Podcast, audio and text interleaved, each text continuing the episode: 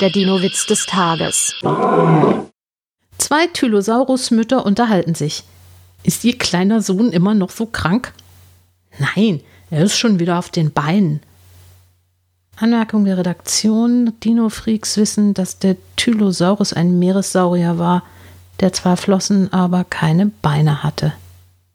Ah, witzig. Der Dino-Witz des Tages ist eine Teenager-Sex-Beichte-Produktion aus dem Jahr 2021.